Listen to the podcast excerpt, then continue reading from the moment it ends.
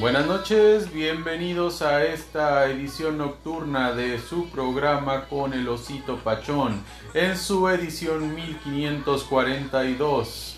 Muchas gracias por su preferencia. Hoy, el día de hoy, vamos a hablar sobre el erotismo y la pornografía y para eso vamos a traer a una especialista eh, muy conocida en la zona de la Chontalpa, la doctora Rosa Collado, que nos acompañó hace algunos programas y pues queremos que nos ilustre sobre el erotismo porque lo hemos visto en la televisión, en los programas, eh, sobre todo en los comerciales que nos están anunciando pues un jabón o un champú y parece que nos están diciendo que casi es una película muy sugestiva. Así que doctora, por favor, que sí que es el erotismo. Gracias por la invitación de antemano. Este, bueno, el tema de hoy es el erotismo y pornografía. Bueno, el erotismo es un enfoque que se le da al sexo, pero de manera en que los sentimientos se anticipan ante la actividad sexual. Pues más bien el erotismo ha existido desde nuestros antepasados ya que a través de los diversos objetos que se encuentran, eh, pues hacían referencia a la fecundidad, ¿verdad? Eh, y pues vamos a aclarar de forma, de manera breve, que, en qué consiste. Pero en sí no es lo mismo el erotismo y la pornografía.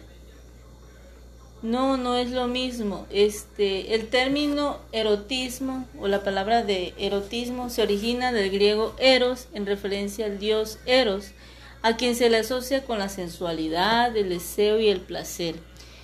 Y pues estas son manifestaciones o conductas pues de tipo natural, ¿verdad? Cuánto no este antes de de tener una pareja, ¿verdad? O cuando estamos de adolescentes sentimos este, esa atracción por alguien, ¿verdad?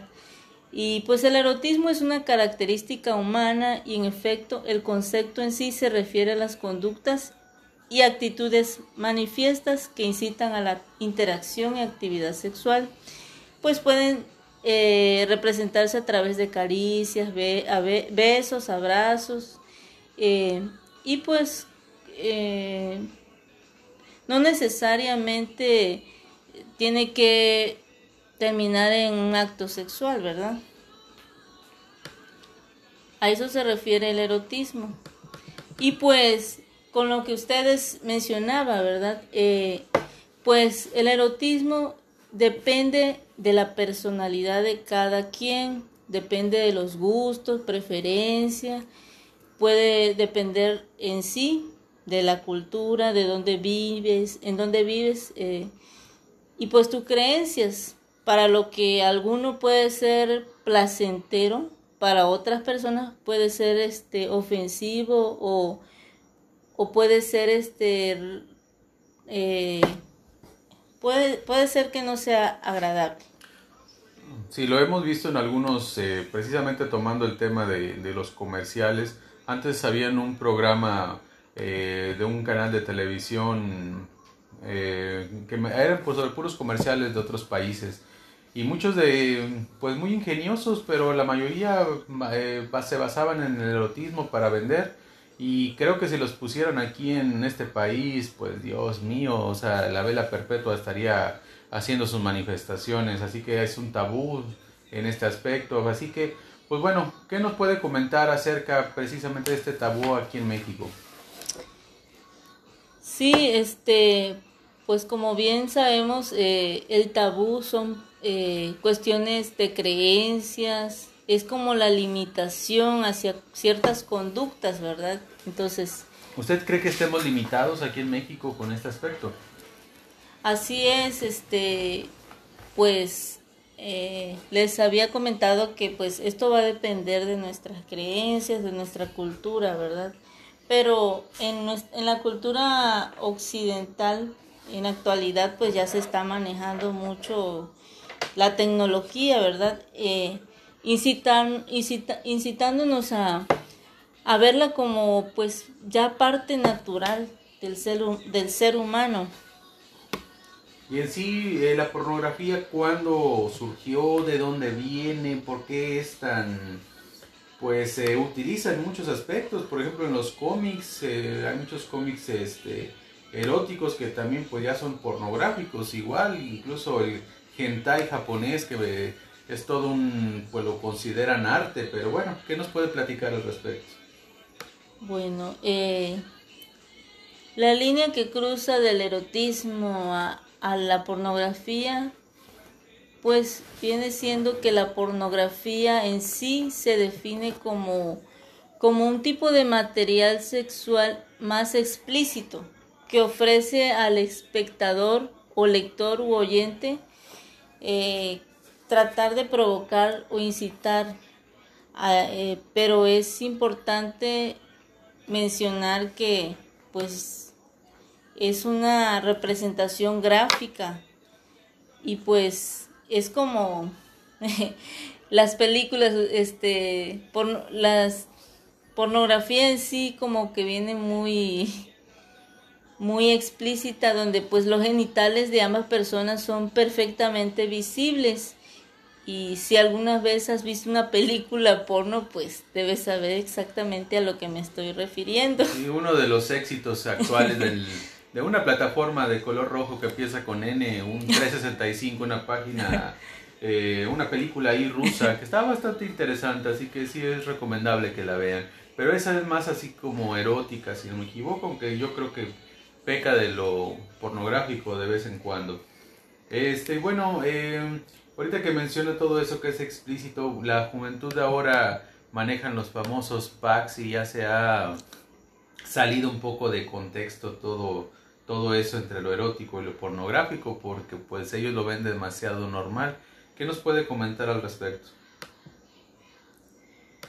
Bueno, pues eh, son modas que se que se están manifestando en los jóvenes, ¿verdad? Ya este está cayendo, la juventud está cayendo en algo que que se va hacia la formación muy explícita, o sea, ya está cambiando tanto que ya se está dejando un tanto eh, el enamoramiento en sí, ¿verdad? La, la, generación está cambiando muy drásticamente. ¿Usted, ¿Usted cree que es una consecuencia, pues, de la juventud de ver tanta pornografía? Exacto, ya este, pues la pornografía en sí, eh, pues verla mucho, pues puede ocasionar este daños. Puede ser que los jóvenes este, que no están sexualmente activos se hagan una imaginación o de lo que puede ser eh, el acto sexual en sí o formar una expectativa no muy no muy racional de lo que es una relación natural, ¿verdad? De pareja. Puede ser que se imagine que una persona que no tenga los miembros o, o las partes muy grandes, pues no va, no va a tener una satisfacción sexual plena. Tiene un contenido er, erróneo hacia, la, hacia las personas, este, por ejemplo, hacia la juventud, ¿me explico? Claro, yo creo que por eso hay también tanto acoso, ¿no? De, que distorsionan la realidad con, eh, con la fantasía. Y pues bueno, este, en sí, doctora, ya para estar terminando esta entrevista, eh, ¿cómo puedes saber si, si a una persona es adicto a la pornografía? Eh, pues se puede decir que una persona que ya es adicta a la pornografía, pues, pues ya no busca una satisfacción sexual natural, sino que, pues, ya no puede vivir sin estar viendo la pornografía. O sea, prefiere ver pornografía que estar con una persona. Exacto puede caer en eso. Eh, se vuelve una adicción como si estuviera necesitando de, si fuera adicto a alguna sustancia, por ejemplo. ¿Por qué? Porque el sistema que tiene nuestro cerebro de recompensa, al ver la pornografía, este, se incitan ciertas sustancias en nuestro cerebro que, que genera una recompensa y se siente bien por el momento. Y pues cada vez necesitaría ver más pornografía y es así un círculo vicioso de dependencia. Ok, pues muchas gracias doctor, agradecemos su visita y este ha sido un programa más de Losito Pachón. Muchas gracias. Gracias, hasta la próxima.